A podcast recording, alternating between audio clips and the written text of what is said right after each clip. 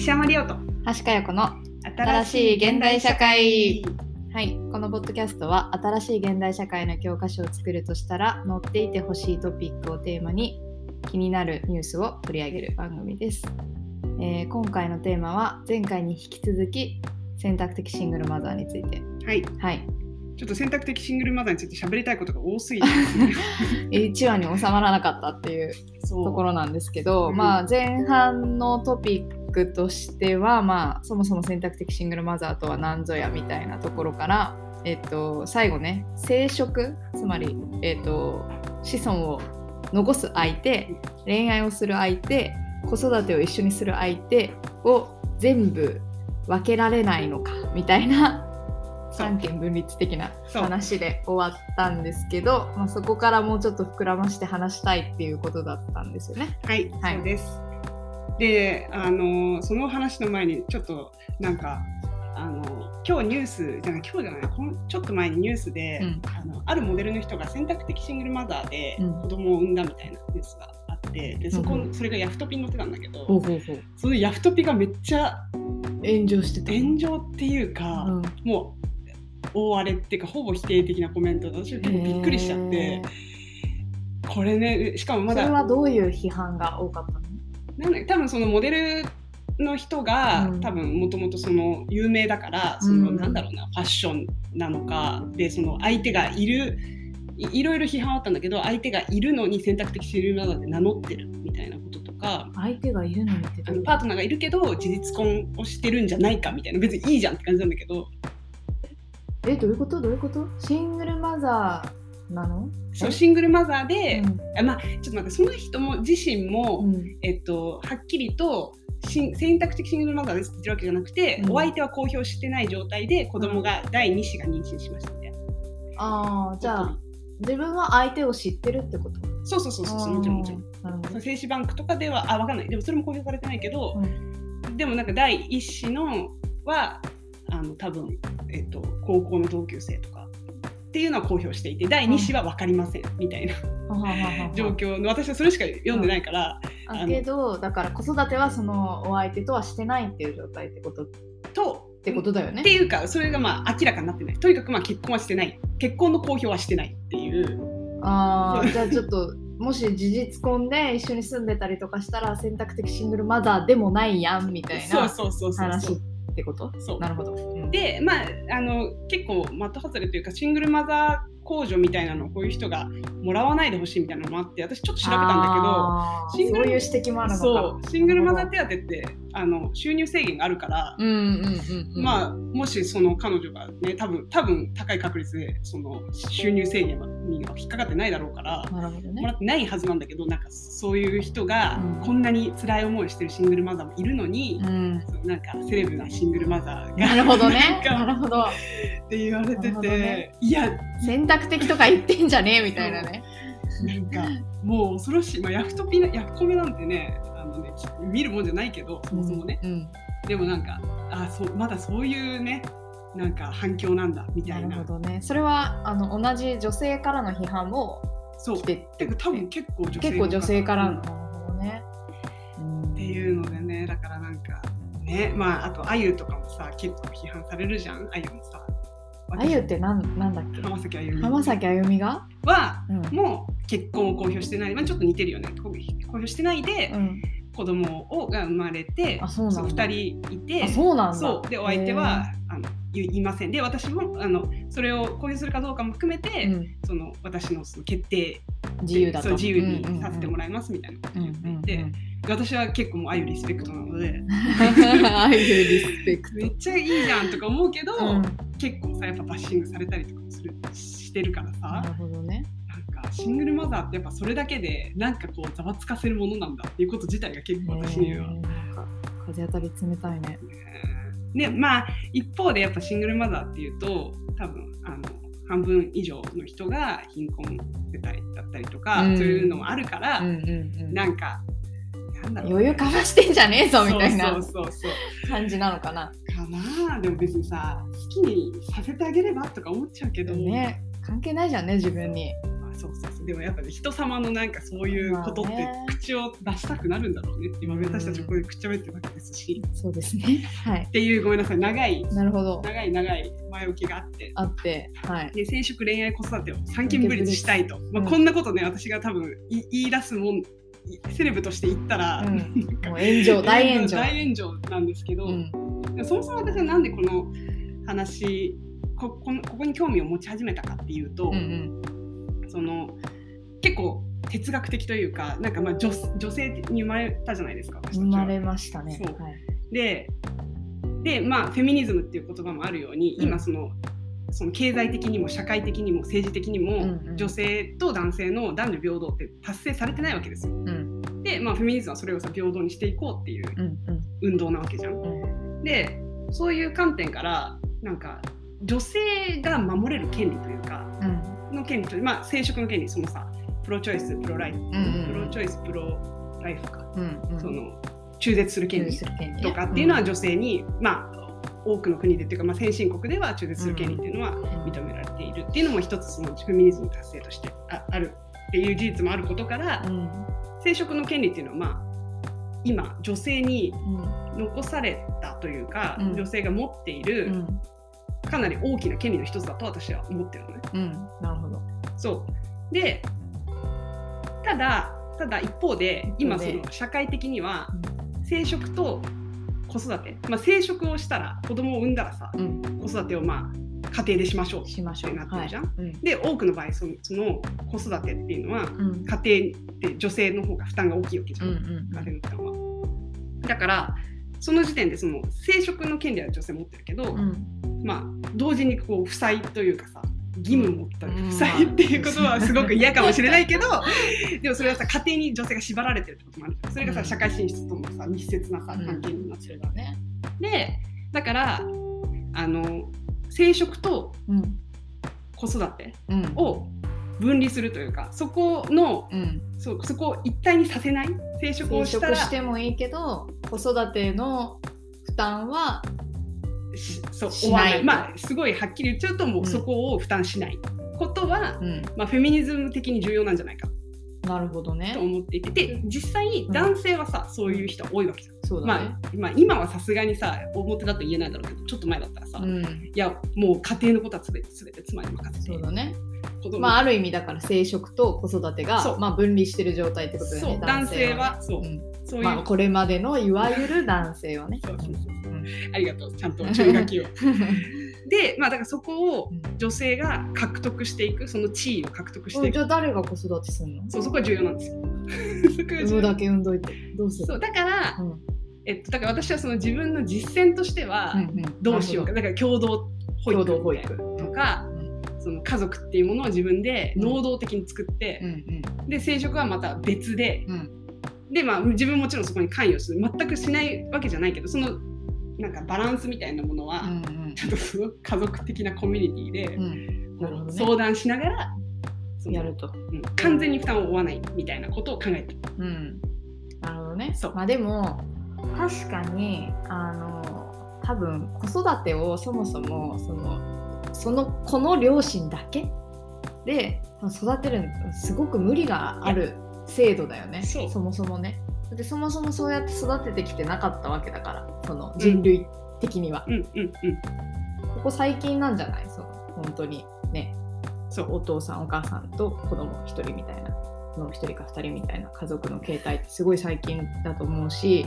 でそれがうまく成り立ってたのってまあなんかねめっちゃ稼げてた時代が多分あったからね。でも今それと無理だし共働きじゃないと。ってなったらもう足りないよね。そう。子育てする人が。そう。みだからで育てないと。そうだから現実的な問題としてはそれでさ出生率もさめちゃめちゃ下がってるわけじゃん今日本、うんてかさ、うん。まあもうずっと下がりっぱなしなわけじゃん、うん。もう数十年、うんうんだからまあそれはさアクチュアルなさ解決すべき課題としてもさ、うん。そうやって社会がどう子供を負担するか子育てを負担するかっていう問題としてもあるし、うん。まあ、フェミニズム的な問題としてもなんかすごいなんかフラットなっていうかなんかざっくばらんな言い方になっちゃうけど、うん。うん重要なトピックというか、うん。実践するに値する トピックじゃないかなと。ね。ってことはその家族がやっぱ増えないと難しいよね。それって。その家族っていうか要するに家族子育てを共にそうそうそうあそうそうそうそう。するメンバーがさ。そうなのよ。いないと。そうなのよ。無理じゃん、そうなのよ。うん、でこれそうこれが結構問題で私もだから、結構今じゃあその家族の構成員うん。はどういう条件で、ね綿棒しないと綿棒メンバーメンバー募集？メンって？何それ？バンドバンド文化。バンドのねバンド文化でした。すいません。綿棒ね、そうそうなのよ、うん。いやでもまさにん綿棒とか、うん。そのなんていうの？あのリクルートじゃないけどさ。ハイアリング。ハイアリングさみたいなもんだと私は思ってて。We are ハイアリングそういや We20 つって。でもそれはあのまあそれ冗談にしても、そのもし私がそういうことを考えるならばだじじゃあだどういう人がさ実際に入ってきてさその人たちは何を求めててさ、そうそうそうそう。そこでめちゃくちゃふわっとしてて おいって感じなんだけど。どうハイアリングするのかって。そう。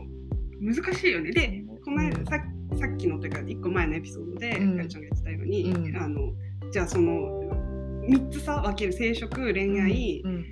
子育てを分けた時に、うん。そのパートナーがさもしサインをしていきたいってさ言ったら生殖相手がねってことだよね。そうそうそうそうう。んうんどうするっていう問題もあるし。そりゃあハイアリングされるべき人間だよね一番、まあそうなのよ。その。そうなのよでもそしたらさもうさ戻っちゃうよじゃ だから、まあ一つの可能性として私が今感じてるのは今ってだから私ハイアリングできてる状態なんだよね。確かに。あの一人。一 一人は。一人はね。でなんかポッシブルなメンバーが確かに0.5なんかねいるんだよね結構いるよね。このこの界隈。にそう。怪しすぎ いやでも本当そうだと思う。かやちゃんすごいと思うよだからううん。ねりょうちゃんもそうだしね。そうそうそうそう。ちょっとね細かくはね。うちにはもう一人あの住んでるからね。夫の他にね。ああそう。ですね。そう。はいはいはいはい。それってだから要はその生殖相手が子育てにサインをするって言ってきてる状態だけど家族っぽい人がなんか他にもいるみたいなそうそうそうそう。状態ってことだもんね。それさでもさ、うんすごいよねっていうかいやすごいよね。かなりかなりすごいよね。いや私もそこで。合意形成ができてるのがすごいけど、ねうん。でもさまあ実際さそれは、まあ、相当さかよちゃんも、うん。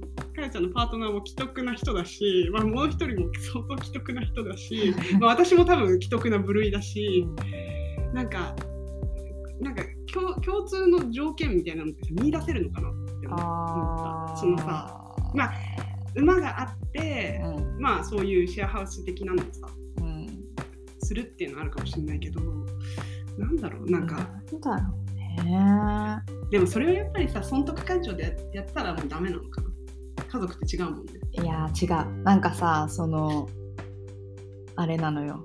この間その読んでた本にねあの家族の中は共産主義で運営されているとお書いてあって、まあ、要するにお母さんは、まあ、おかお母さんあないしお父さんないしどなたか分かりませんけど、まあ、料理を主にする人がいたとしてでそしたらその人に一皿いくらとか払わないでしょ？普通はね。家族の中だったら。掃除してくれた人に掃除代とか払わないし洗濯物やってくれた人に洗濯物やってくれてありがとうって言って1000円払うみたいな世界観じゃないわけじゃん。はいはいはいみんなで協力してう家の管理をやっていくわけで。そう。だから家族の中には共産主義で運営されてるみたいな話が書いてあって。でその中であのーで最近私にすごい料理してるの。この家の中で。ね。一番料理してて、めっちゃしてるよね。でこの間ちょっと疲れちゃってね、はいはい。もうできないや今日みたいな話してて。でそしたらなんかまああのーそうパートナーがねじゃあお金を払おうか すごいねなんか逃げ恥みたいだねちょっと。とそう。お金を払おうかみたいな。えお金払おうかっていうのはお金払って料理を買おうかじゃなくてかよちゃんにお金を払うえどういうこそうだね。そこの違いもあるね、うん。そうだね。けどなんかまあ彼のロジックとしてはその料理をしてもらっていることで自分が仕事ができる時間が増えているわけだからうんなんかその分払おうかとみたいな。星野源じゃん。っていう逃げ恥。愛情の話し作品てたんだけど、はいはいまあそその座組ならいいのかな。でもなんかその一皿いくらみたいなのでお金を払われたらかなりそれ私違和感があるなと思った。なんで？なんか変じゃんだ なんかいやそれは変だよ。変だけど。だってさこれで一食作ったのさ700円って言われた時にまあなんか本来それってやっぱりその価値がつけれないものだと思うんだよね。私の料理っていうのは。わかる？その、ん。家族のなこのコミュニティの中においてはその価格がつけれないものであるはずなわけよ。それをさこう700円って定義された途端にものすごい冷たい感じになっちゃわない？はいはいはい。それはそうだと思うし。なるよね。うん、そうだよでもさ私はあえてそのフェミニストの立場から言いたいけど、うん。そうやって女性は今まで搾取されてきたんだよ。でも700円もらって嬉しい。嬉しくないよ全然。嬉しくないけどそれって全然。でもさそうやってさその市場の原理からまあそれが逆説的に、うん。その女性の権利を上げるみたいなことを言うまあ保守派の人とかもそういうそういう立場の人いるけどそうやって家庭っていうさサンクチュアリにいることがみたいなのもあるけど私はでもなんかなんかいや実際にやるかどうかさておき、うん。別にそこになんかそれを言い出すことに違和感はないというか。まあね。まあだからなんかそのじゃあその増えた時間で増えた稼ぎをシェアするとかだったらわかる。ああはいはいはいはい。私が働いたことでパートナーが働ける時間が増えてそれによってパートナーの収入がもし増えてるのだとしたらそれをシェアするっていうのはわかる。はいはい。けど一皿700円で買われる意味は全くわからない。ああえー、それどういう違いなんだろうね。え全然違うでしょ。だって前者は家庭っていうコミュニティを運営するために役割分担をしていてで2人3人でこうチームで富を創造してるわけじゃん。うん。ああ、プラ、プラ、プラマイじゃないつまりや。私が料理をすることでじゃあパートナーの仕事がする時間が増えてこの家庭っていう単位で見た時に。私が料理をしたことで富が増えている状態じゃん。ってことはそれをみんなで分けるってことねこれだから共産主義的だよね。うん。分配するわけだから。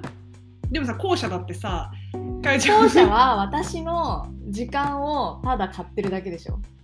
ああ、そういうこと。自。分が買い叩いてるだけじゃん。だってあ、でもじゃあ、かよちゃんが値付けするんだったら OK ってこと ?700 円は安いみたいなこと。いやそういう問題じゃない。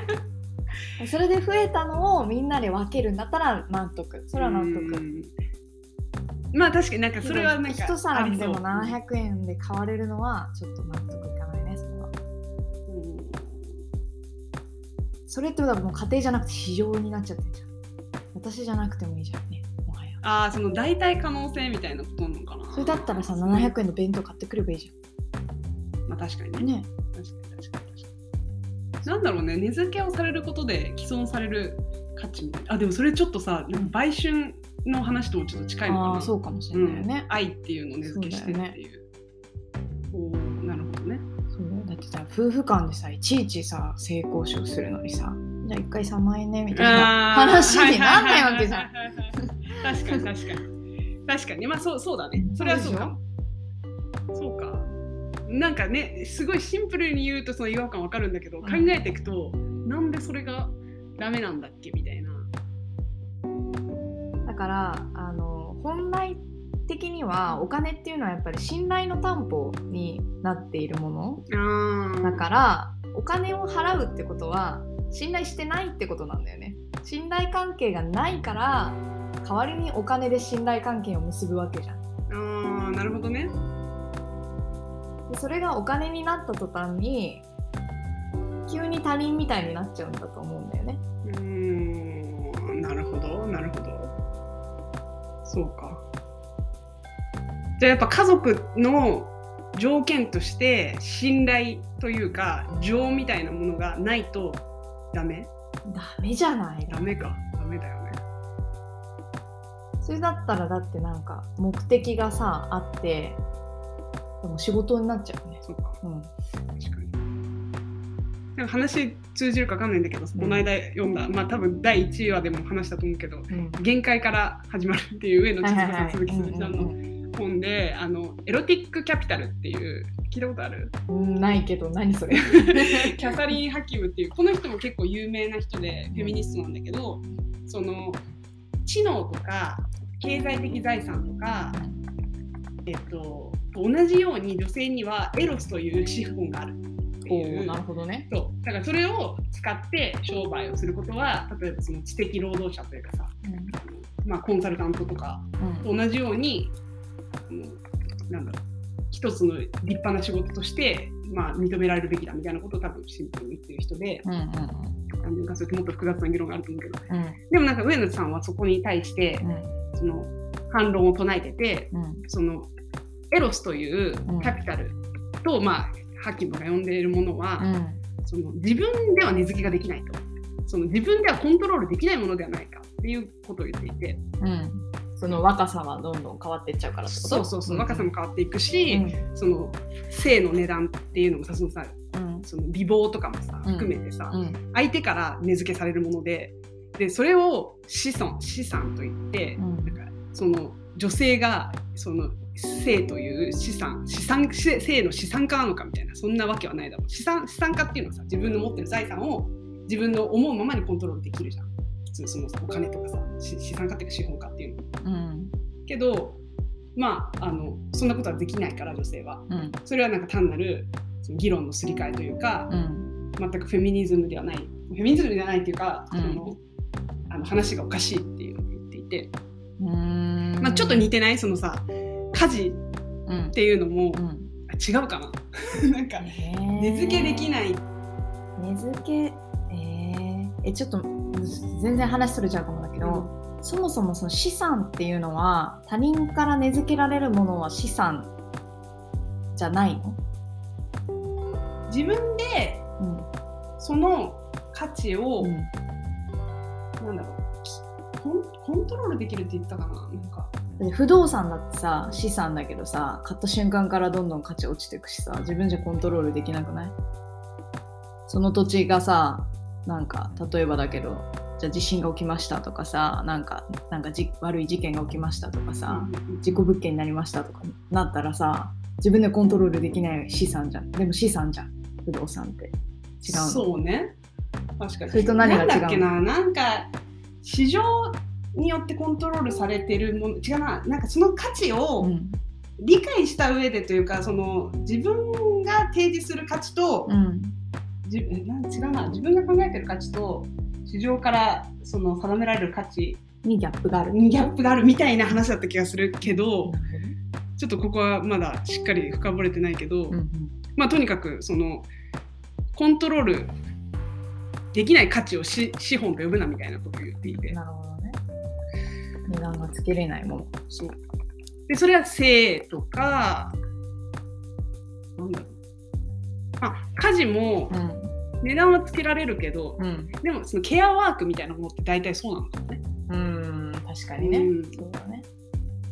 介護とかさ、うん。まあ最低限やるならできるけど、まあちょっとずれるかもしれないけど、ねん。性の話とは。なんでこの話あそんで、あそうそうそうそう、あそうで家族の条件だ。家族の条件ねあだから、ハイアリングしたい、私も。そういう値段がつかない価値のやり取りができる相手、そうなのよ、それが。あそうだ、だから私は困ってたんだ。だからハイアリングってやっぱさ条件じゃん。私条件って考えてる時点でさ、そうだねダメなんだ。ダメなんだ いや待ってでもねそんなことはないはず。そんなことはないはず。だってさ難しいな。でもさでも待って待ってはいはいはい。はい。どうぞ。その結婚だってさ結婚して普通のさ核家族というか家庭だって元の始まりはさ条件でさ結婚するわけじゃん。条件が全く合わないのに結婚することないじゃん。でだんだん信頼が女性まあそれこそ逃げ恥みたいな話だけどさ、うん。そのあなたはこれやってください。私はこれやります、うん。でウィンウィンの関係ですよね。みたいな、あのその合意からさうん。両性の合意からさうん。始まるわけですよ。うん。だからさ、うん。なんか似たようなうん。意味とかじゃないんじゃない？もうちょっと情緒的なんじゃない？わかんないそうなの？うん、それは人によるんじゃない？だって、まあ、それはまあ人にはよるかもね。でもほら、リオちゃんも最近さ、あのご飯食べてもお金払わなくなったでしょ？ここで暴露するとあそうね。でもさほらでも牛牛乳とか買ってでも、だから、それができるようになったっていうのは、一個多分関係性が進んでるってことだと思うんだよね、私は。あそういうこと？そう。そういうこと？う、そういうことよ。でも私はそれちょっと引け目を感じたから、うん。あのジョインしたっていうのもある。なるほどね。まあでもさだからそれを直接的になんていうのかなお金でやり取りをしないというかあそういうことね。さっきの議論か。それってかえちゃんのビジネスにコミットすることでプラスにしてるってこと？ゼロサムじゃなくて。それってそうね。そうだね。からなんかなんだろうな。おおもう一元様じゃない。うん。新規のお客さんじゃないしなんかこれから例えばさ、まあ、ななんていうの、まあ、食費なんてさもうビビたるものだけどさそれをなんかいちいち400円とか、うん。700円とかわかんないけど一皿ずつお金を回収しなくてもなんだろうな。きっと何か楽しいことがこれから起きるだろうっていう期待の方が大きくなるからお金のやり取りしないんじゃない？のなるほどね。それはかよちゃんによると相当説得力があるな。かよちゃんの作ったご飯を食べてる身からすると。でもそれさかなりさ今こうやってあえてさ言語化してるけどさ言語化されないとさだって今までしてなかったわけじゃん。私がさだんだんこう払わなくなっていったっていうのもさこう。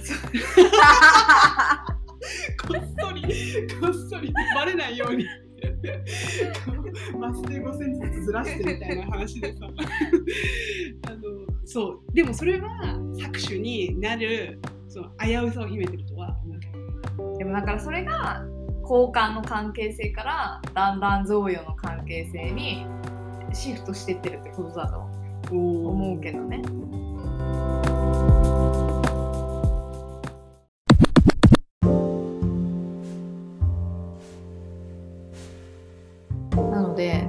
家族は贈与ないし社会主義的に運営されてるそうだ。からそういう関係性を結べる人ををどうやって作るかっていうむずくない？それ。やっぱ思想的にでも共鳴してる人じゃないとだね。そのレーニン主義みたいな。さね主義なのかどうかちょっとわかんないけど。まあ仲良くはないと無理だよね。そうだね、うん。えー、その損得感情でさハマる人だったらさもし状況が変わってさ損得がこう噛み合わなくなった時にさ、うん。バイバイってなっちゃうわけじゃん、そうだ自ね分にとってあなた役に立ちませんのでみたいな状態になっちゃうわけでしょ。それでダメなんだ。それじゃダメなしたら私家族無理かもしれん。ど でもそのなんだろう損得の得の形が例えば一緒に喋ってるだけで結構楽しいとかだったらいいのかもね。わかんないあそうだね。けどそうだね、そう。確かに確かに。自分は損得だと思ってても相手が意外と贈与みたいなさ、うん。状態。でもそれって搾取？わかんないな。難しいなこれ。まあわかんないけど。そうだねそうだからちょっと家族の条件っていう話もしたい。ちょっとさ選択的シングルマザーから家族の話、になったね。ね。これはまた別エピソードにします。じゃあ次は新しい家族。新しい家族。にしましょうか。はい。で。で家族はホットトピックですから。そうだね。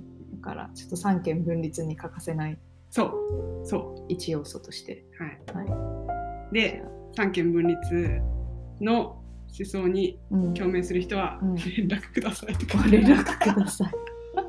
いや絶対来ない We are hiring. はいはい。はいそんな感じですかね。そんな感じです今日は。はい。ありがとうございましたあ。りがとうございます、はい。それではまた。